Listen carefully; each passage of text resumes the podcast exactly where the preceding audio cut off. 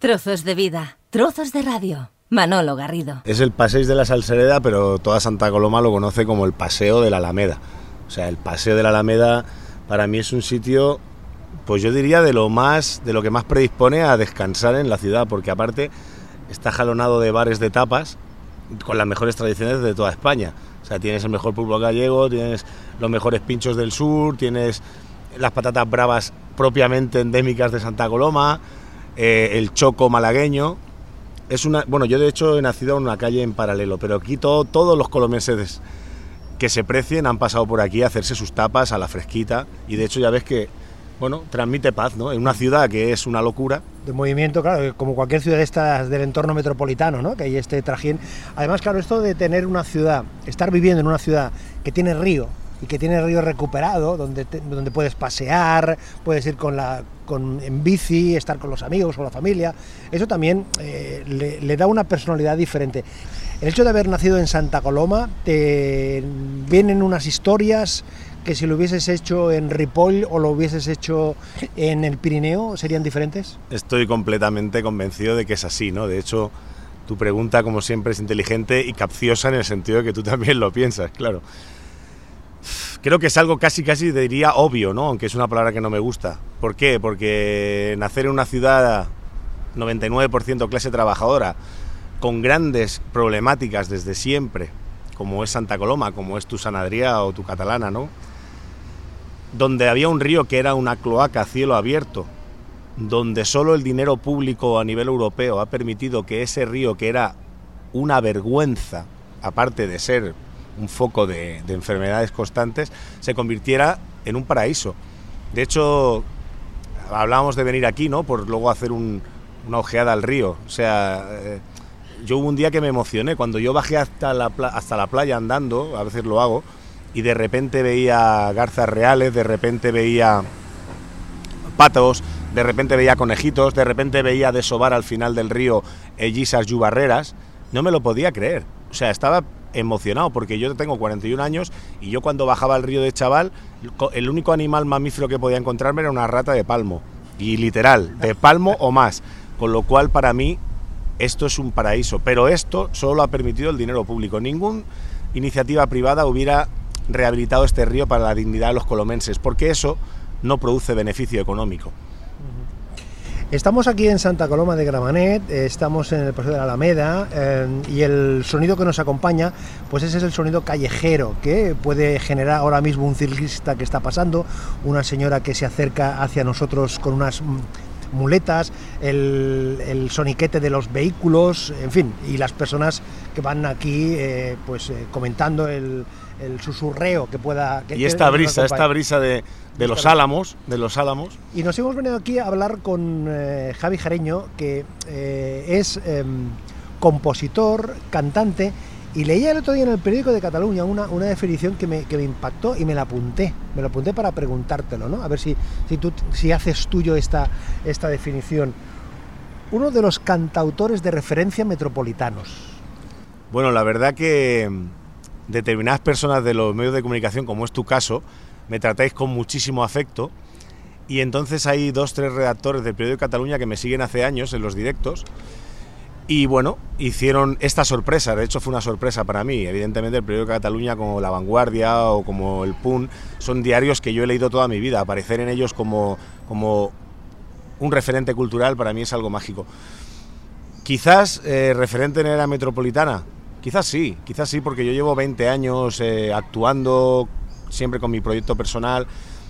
Tengo la suerte de tener muy buenos amigos y amigas en el mundo de la canción de autor, de hecho conozco a todos, hay unas sinergias que siempre he favorecido desde mi, desde mi posición con todos ellos. Y me he prestado a muchos eventos de carácter solidario, de carácter puramente cultural, he estado en colectivos que gestionaban el mundo cultural autogestionado. Y todo eso siempre con el poco tiempo que me dejaba un trabajo convencional. En ese sentido, bueno, no sé si soy un referente, lo que sí que soy es una realidad en la canción de autor metropolitana. También soy muy mayor ya. 20 años eh, con la guitarra para arriba y para abajo. 20 años, Javi, y 5 discos.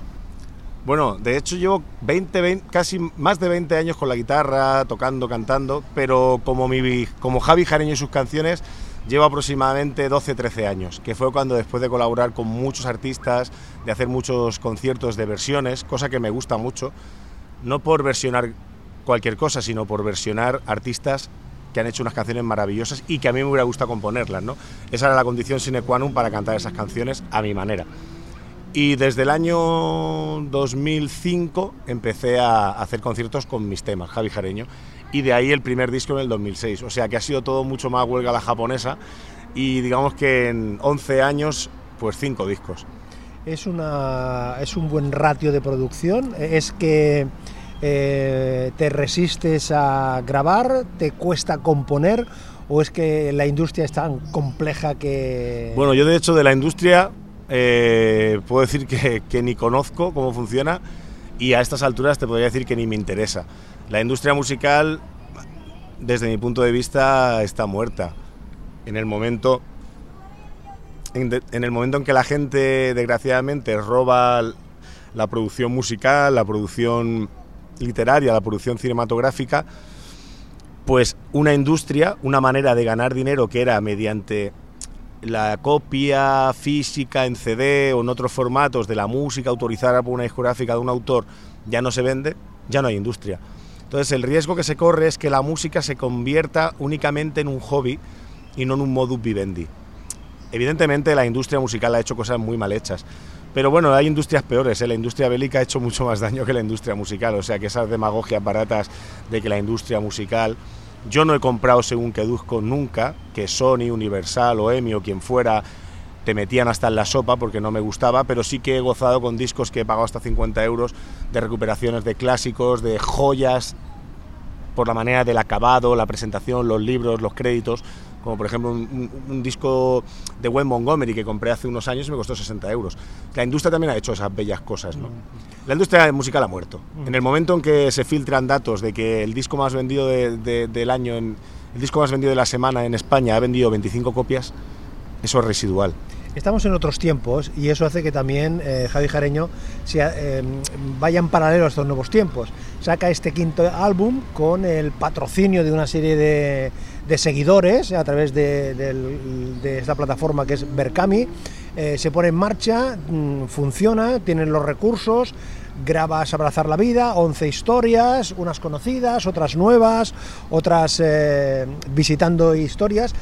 Este concepto de abrazar la vida, más allá de la canción, que luego vamos a ello, eh, que es toda una declaración de, de principios. Sí, sí, sí, sí, perfectamente. De hecho, hay gente que lo entiende, que lo ve claro y gente que no. Quien me conoce lo ve más claro. La canción nace sola, es una canción que nace, se llama Abrazar la Vida, pero es todo un concepto es la manera de yo con 41, 41 años, igual no sé qué es la vida, pero sí que ya voy sabiendo lo que no es.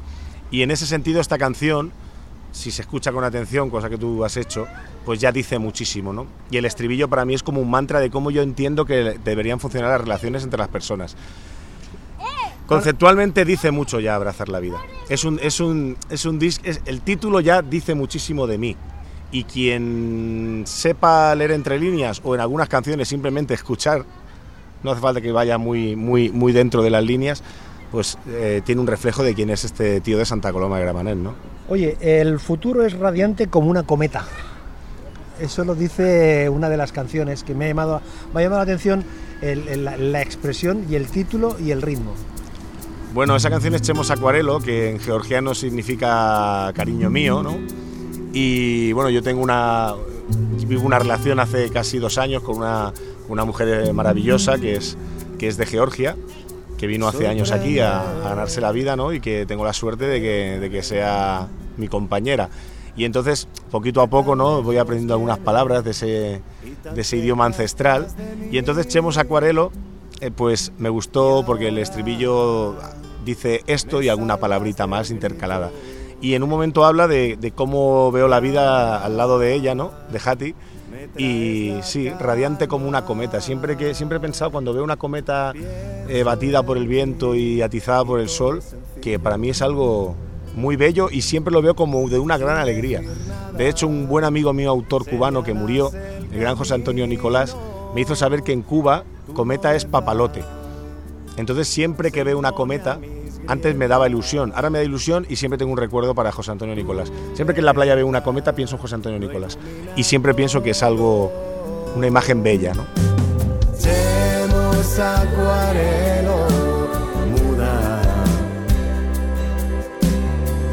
Cógeme la mano como niño.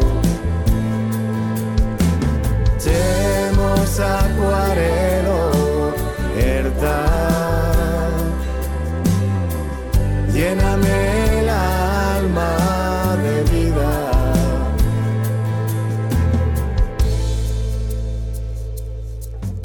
Te ríes y la luz que desprendes sin duda salva este mundo extraño, poblado de rabia absurda, miseria de egos. Javi Jereño con él aquí en paralelo al río Besós en Santa Coloma de Gramanet, paseando por este álbum, Abrazar eh, la vida, 11 historias. Hablabas antes que el título ya define, o sea, y también es un recorrido, es un canto a la vida, en, este caso, porque es un mensaje optimismo al 100%, ¿no? Yo me he apuntado aquí, he brillado bajo el sol a pesar de las mantas. Claro, esto es las estrofas de Abrazar la Vida son bastante jodidas en ese sentido, porque la vida, si, si, la vida vale para algo, es para que tenga luz y sombra, ¿no? Y yo creo que a medida de que vas abandonando la sombra vas aprendiendo. Entonces es una canción muy, podríamos decir que tiene una dicotomía muy clara de lo que hablan las estrofas, que han sido trayectorias erróneas por mi parte, o de haber, de haber sufrido momentos de, poca plenitud y desemboca en el estribillo donde ya llega a la conclusión de lo que yo creo que es la vida. Y creo que poco cambiará mi, mi manera de pensar en ese sentido. Iré evolucionando pero me di cuenta que al final la clave es sonreír a los otros, ¿no? Como dice, como dice la canción. En la medida de lo posible. A veces también hay que pegar un golpe en la mesa. ¿eh? Lo que pasa, Javi, cuando, eh, a los, a los eh, creadores, a los compositores, no sois unos seres, permíteme la expresión, privilegiados porque tenéis la capacidad de compartir, de expresar las inquietudes, los sentimientos que el resto de los mortales podemos tener y que tenemos, pero que no no tenemos a mano el canal eh, para trasladar esa inquietud o esa, o esa preocupación. Bueno, de hecho yo creo que sí, porque es más, yo con gente con la que comparto conversaciones llegamos a conclusiones mucho más inteligentes e interesantes que pueda ser una canción mía o de cualquiera, pero sí que tienes razón de que esa reflexión mía, macerada ¿no? y calibrada simétricamente para que pueda tener forma de canción, queda para la historia. No hablo de que la vayan a cantar 100.000 personas, no me importa pero que mil personas la escuchen y la, y, la hagan suya por un momento, hace que esa reflexión mía de, cómo entiendo yo la vida o de otros temas sí que quede estipulada. Javi Jareño piensa esto. Lo que, pasa, lo, que pasa que a partir de ese momento esa canción ya no es tuya. No, no, evidentemente. Pero de la misma manera que, que, esa canción, aunque yo la haya escrito, tampoco me pertenece a mí.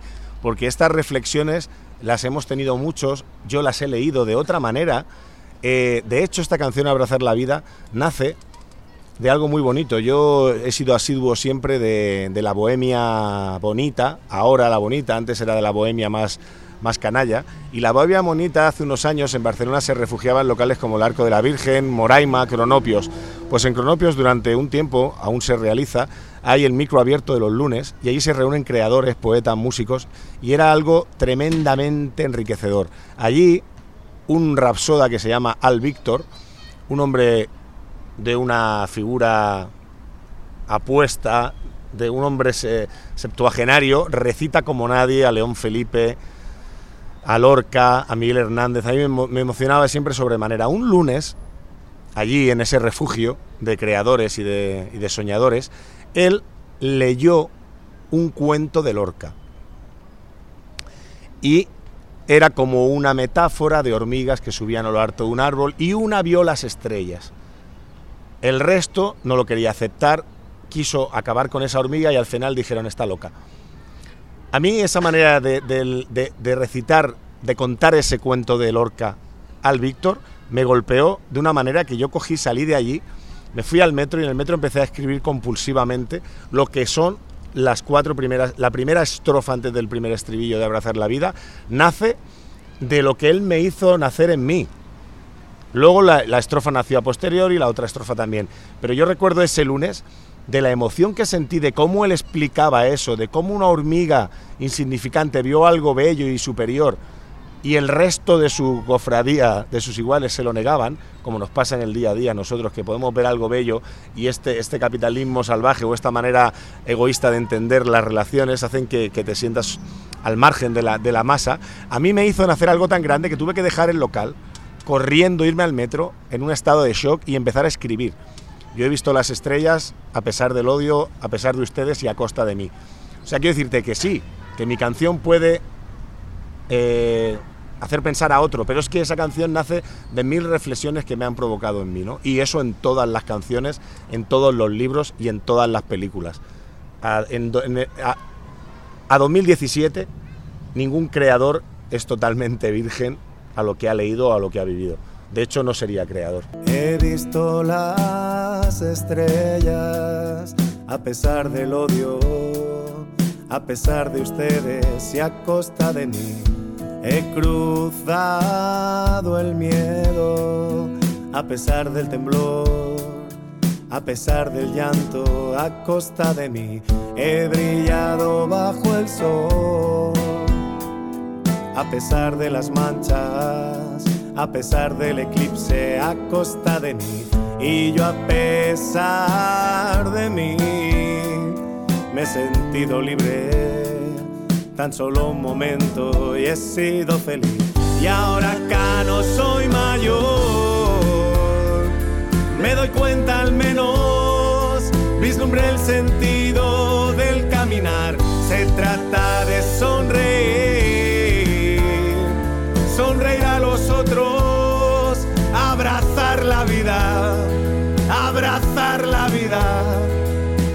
Podcast, la nueva forma de escuchar la radio. Manolo Garrido. Escuchando lo que nos cuenta Javi Jareño y oyendo también lo que nos canta ¿eh? en este paseo que estamos haciendo desde el paseo. ¿Eh? Está bien traído, ¿eh? Estamos paseando. Paseo de la Alameda. paseo de la Alameda de Santa Coloma de Caramanet, hablando con Javi Jareño de su eh, abrazar la vida.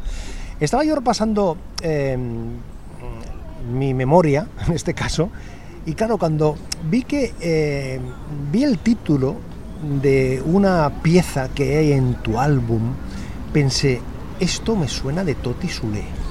Entonces me puse a hacer memoria, me puse a hacer memoria, y yo, claro, esto forma parte de un álbum que grabó Toti Sule en 1972 o 73. Maravilloso, 72. 73, que yo recuerdo que a mí me impactó en su momento porque fue un disco que fue grabado en su casa en el comedor de su casa. Es decir, hablamos de los años 70, con lo cual era un, un, disco muy acústico, lógicamente, pero claro, entonces las grabaciones de los discos pues tenían, eh, bueno, eran totalmente analógicas y totalmente artesanales en el sentido sí, de que sí, los sí. estudios, los, eh, los músicos, eh, los coristas, las coristas, en fin, era una cosa bastante artesanal, ¿no? Claro, aquello impactó en su momento porque él puso en valor precisamente que ese disco lo había hecho en su casa, ¿no? Claro, cuando me encontré esta pieza que cantas con tu hermana y tal y me quedé, digo, Dios mío, Dios mío, Javi Jareño. ¿Ves lo que hablábamos antes? Nadie, esas influencias nos persiguen. Es más, de hecho esto es una historia preciosa porque yo compro ese disco de Toti Soler en el año 2009-2010, me maravilla la portada, empiezo a escuchar el disco que es una guitarra de 12 cuerdas acústica y su voz exacto precioso. Un disco que te que te, que te, que te, que, te hipnotiza no por esa autenticidad que la que tú hablabas espectacular.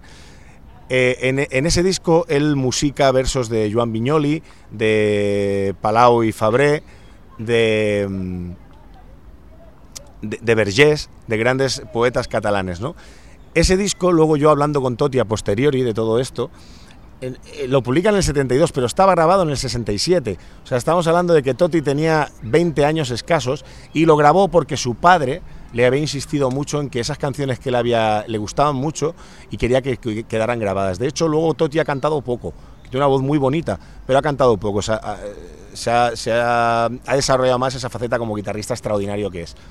Pues ese disco me, me, me, maravillaba, lo escuché muchísimo.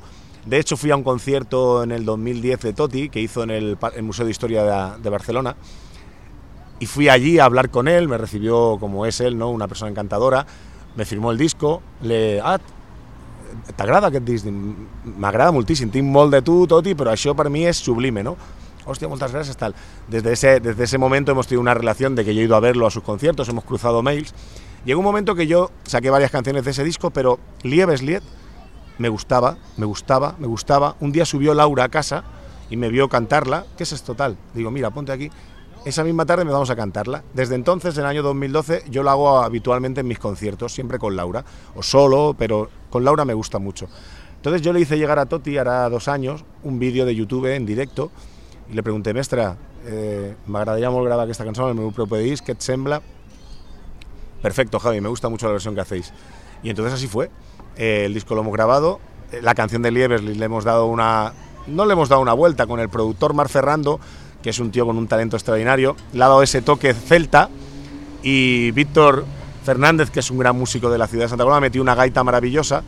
En cualquier caso, estoy muy contento porque, evidentemente, antes de sacar el disco le mandé una prueba de estudio a Toti, al Mestra, a ver qué le parecía y su contestación fue maravillosa. Se había emocionado profundamente y me agradecía muchísimo haber grabado esta versión. Es más, me pidió permiso para hacérsela llegar a algunos conocidos. Le dije, madre mía, por supuesto, si es tu canción, ¿no? Maestro Toti. Lo rebotaron en su, en su web. O sea, una cosa, una de las grandes, de los grandes regalos de este disco, ¿no? Que Toti Soler esté orgulloso de, que nosotros hayamos regrabado su canción eh, 45 años después y que le haya emocionado. Para mí eso no tiene precio, ¿no? Que m'envolta flotant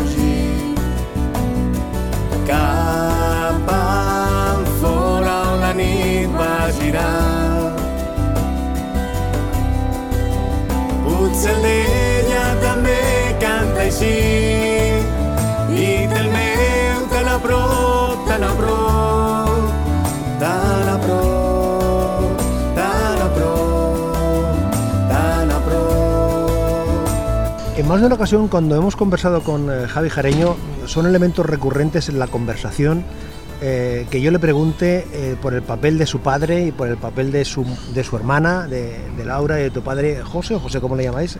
Eh, José. José, José. Bueno, yo le llamo papa. Papá. Vale. Y claro, y yo tampoco me resisto en este momento porque además ahora cuando hablábamos de, de, de Live Sleep, precisamente hablabas de, de tu hermana que artísticamente, Javi, sin tu hermana tú serías otra cosa. Bueno, más que artísticamente, vitalmente, sin mi hermana sería otra cosa, sí. Eh, Laura tiene mucha más importancia en mi vida como, como lo que es, como mi hermana y como mi amiga, que artísticamente. Yo artísticamente, si te soy sincero, yo no necesito a nadie y necesito a todo el mundo. Quiero decirte, yo con mi guitarra en un escenario eh, soy tan feliz y entro en un trance tan especial que no necesito a nadie, pero a la vez necesito a todo el mundo. Creo que se me entiende perfectamente. Laura es importantísima en mi vida, pero es que aparte yo creo que la que canta bien en los jareños es Laura. Porque tiene una, y lo, y lo digo de verdad, Laura tiene una voz maravillosa. Yo puedo transmitir más o menos, yo puedo tener muchas tablas, lo que tú quieras. Evidentemente sé de mi nivel artístico, si no, no seguiría en esto. Pero Laura tiene una voz que ya solo la voz no tienes que pararte a pensar más. ¿Y tu padre? Y mi padre es un fenómeno. Pero ya no solo porque toque la guitarra muy bien, es que es una persona que a cualquier, cualquiera que le hables de José Jareño se le iluminan los ojos porque es de un, de un es un señor con todas las letras y una persona con una empatía extraordinaria. De hecho, él es mejor persona que yo. Sí, sí, es así. Yo soy muy buena persona, pero tengo un punto que como ve algo que, que no, que no me está gustando, como vea un pelo de soberbia en el interlocutor, eh, me puedo poner como Jesús en el templo de los mercaderes, o sea, se me puede ir la cabeza, ¿eh? en el sentido de que no acepto ni mínima. Pero mi padre aún es más sabio que yo y es igual de bueno que yo, pero cuando ve cosas que no le gustan, también hace el esfuerzo por, por contenerse. En ese sentido es mejor persona que yo. Aunque no seas mala, sigue mirando así. Hombre, claro. esa, esa, canción grande, grande, grande, sí que es grande, sí, la verdad que tengo que decir ojos de mala, aunque por dentro chastas de miel. Claro, eso es lo más, es lo, lo, lo, más goloso ¿no? de esa canción. Bueno, la verdad que todas las mujeres que la han escuchado es una canción antigua que he vuelto a grabar porque en el disco que la grabé era un disco más maqueta y no tenía el nivel de sonido que se merece esa canción, de la que estoy muy orgulloso y de la que muchos compañeros siempre me han hablado muy bien. ¿no? Entre músicos me gustan mucho las valoraciones. La opinión de una persona que no es música es igual de válida o más, porque nosotros estamos muy, muy endogámicos y estamos muy, muy, muy metidos en el, en el papel. Pero sí que es verdad que a muchos músicos siempre les ha gustado mucho Ojos de Mala. Ojos de Mala para mí es una, es una eh, es un elogio con mayúsculas a la figura de la mujer. Siempre en los conciertos digo, ojos de mala, escuchar la letra porque lo único negativo que hay, que tampoco es el título, ¿no? Si desgranas la canción, bueno, compañeras de vida, es, es todo un aplauso a, ustedes.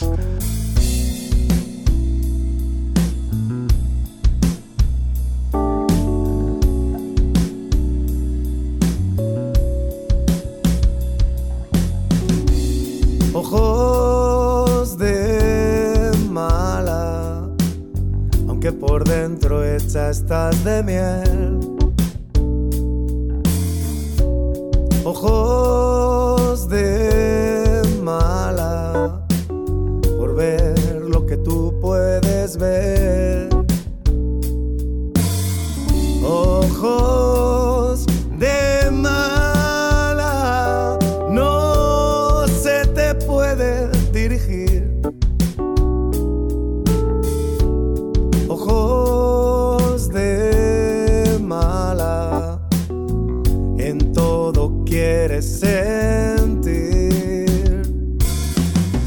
Y aunque no seas mala, sigue mirando así.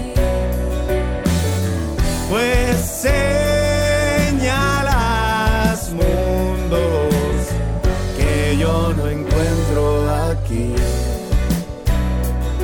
Manolo Garrido es fino, ¿eh?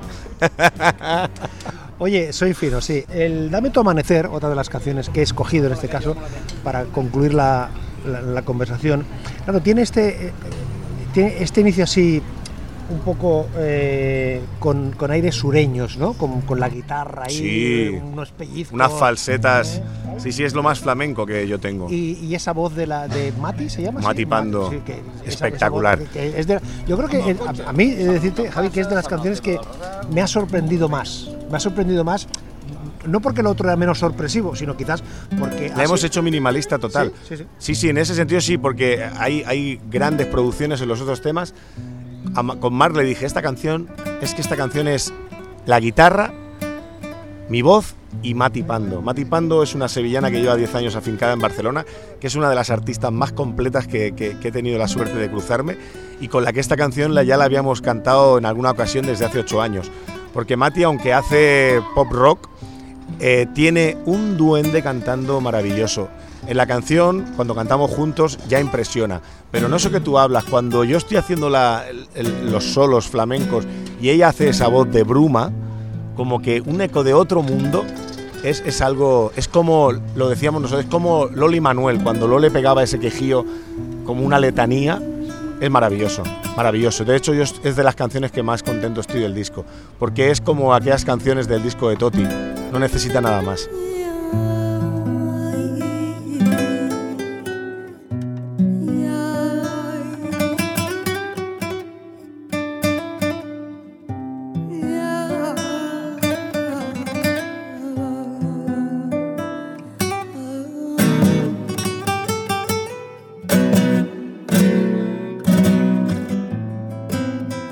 Son dos días sin ti y ya me siento pájaro sin alas.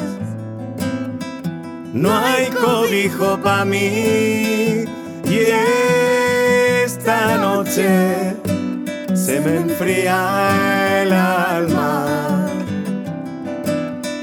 Dame tu amanecer. Dame tu amanecer. Yo me acuerdo hace unos años cuando iba a comprar pan, cuando mi madre me, llamaba- me mandaba a comprar el pan, me daba una bolsa para comprar el pan, una bolsa que normalmente estaba bordada con la palabra pan. Qué, qué grande. Las cosas claras. Las cosas claras para, para que los niños no tuviesen confusión, ¿no? Y entonces cuando el pan se vendía a peso. Entonces las barras se pesaban, una parte del pan que te entregaban a continuación que era la torna. Para Barra- compensar, ¿no? Eh, Si la barra era de medio, no hacía medio kilo, hacía 400 no sé cuántos gramos, pues entonces te daban la torna. ¿eh? O sea, el complemento, llamémosle de alguna manera. El panecillo que faltaba. El- el- y lo que hacemos aquí ahora es ponemos una torna, porque no me resisto a, a poner aquí encima de la mesa en el paseo, paseando con eh, Javi Jareño eh, sobre mm, abrazar eh, la vida, poner el nombre de Hilario Camacho. ¿Ha, sido un espejo que te ha iluminado? ¿Es de las cosas que ha sido un elemento que te ha guiado de alguna manera? Hilario Camacho para mí es uno de los grandes creadores de nuestro país. Yo te diría que al nivel de Serrat y al nivel de Antonio Vega y al nivel de Jesús de la Rosa, ¿no? los tótems. ¿Por qué? Eh, él iba anticipado. Su manera de trabajar la parte armónica de la guitarra, que de eso sé, era totalmente maravillosa. Su voz era una voz muy, muy buena y sus temas eran joyas. En, en nuestro país, desgraciadamente, pues bueno, eh, no todo el que tiene el máximo valor llega a tener esa valoración. Sí que es cierto que a Hilario somos legión de seguidores, no, bueno, legión pequeñita, pero entusiastas. Para hacernos una idea, Hilario nos dejó hace 11 años y de hecho somos como 1500 en un grupo de Face que reivindicamos a una calle en Madrid para él. Yo a Hilario lo conozco en el año 93, una profesora mía, Paca, de literatura española, que sabía de mi gusto por escribir, de cantar, me dijo, me dijo Javi, escucha a este cantautor. Y me regaló dos cintas. Y ya ahí quedé subyugado, ¿no? Y de hecho luego, fugazmente en televisión, vi cómo cantaba en un festival Oye Niña. Me dejó muy tocado. ¿Qué pasa? Esa época no era la del Google, ni la de no podías encontrar la información tan fácil. Era una época donde había que hacer un camino iniciático para todo. Era rata de biblioteca en todos los sentidos. Un año y medio después, Hilario hizo un concierto en directo donde Warner, creo, le, le rehabilitaba un poquito al calor de los nuevos cantautores Pedro Guerra e Ismael. Veían dinero y quisieron pillar a uno de los antiguos. En definitiva, ahí conseguí yo esa canción. Y desde entonces, año 96-97, yo he cantado siempre Oye Niña. Y de hecho, durante muchos años, antes de que yo tuviera canciones con una entidad, mi canción estrella era esa, pero siempre diciendo de quién era. Y nunca nadie conocía la canción, pero a todo el mundo le golpeaba.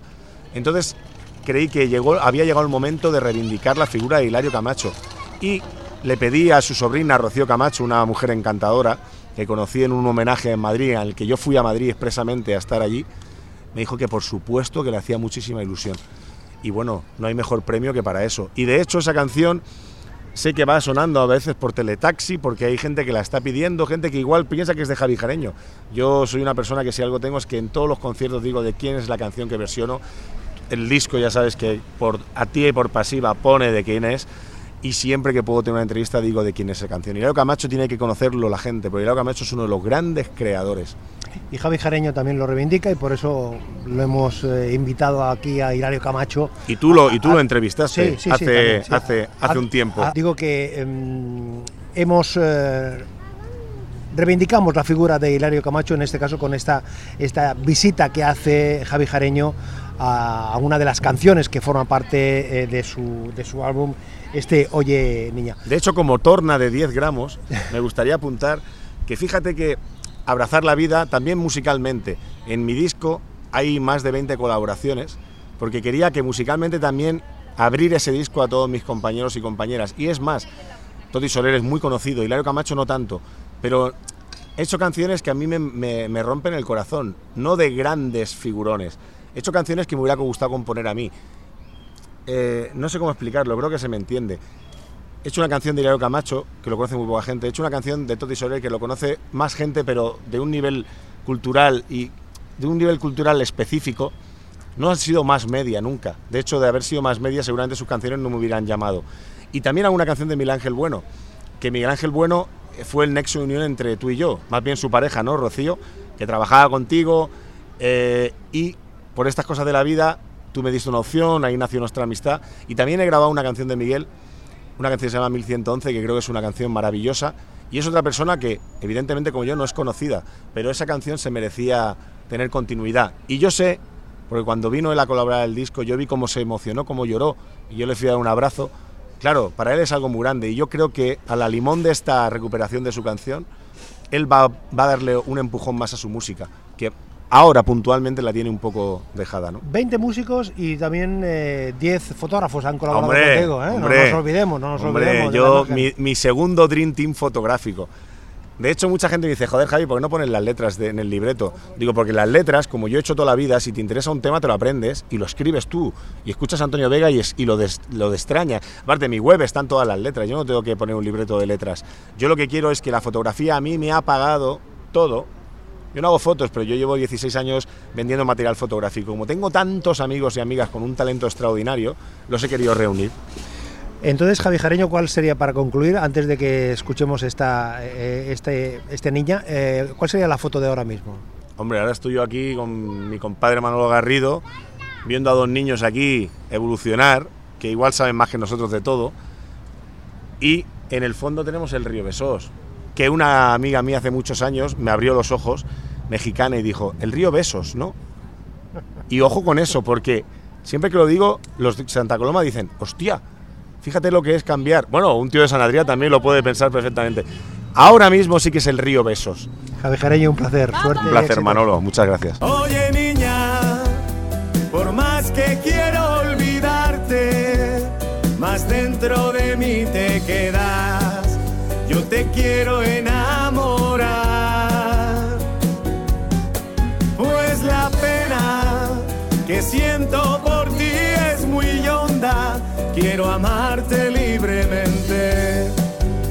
Que tú me correspondas. Niña, cuando miras a otro es que ya no vivo, sin tus encantos me siento cautivo Ayúdame a ser libre, dame tu sonrisa. No pretendas engañarme, sé lo que sientes, sé que me quieres y también me temes y no renunciaré a la idea de tenerte. Somos muy malos amigos en realidad Prueba de ello son tu ausencia y mi soledad. Oye niña, por más que quiera olvidarte, más dentro de mí te quedas. Te quiero enamorar.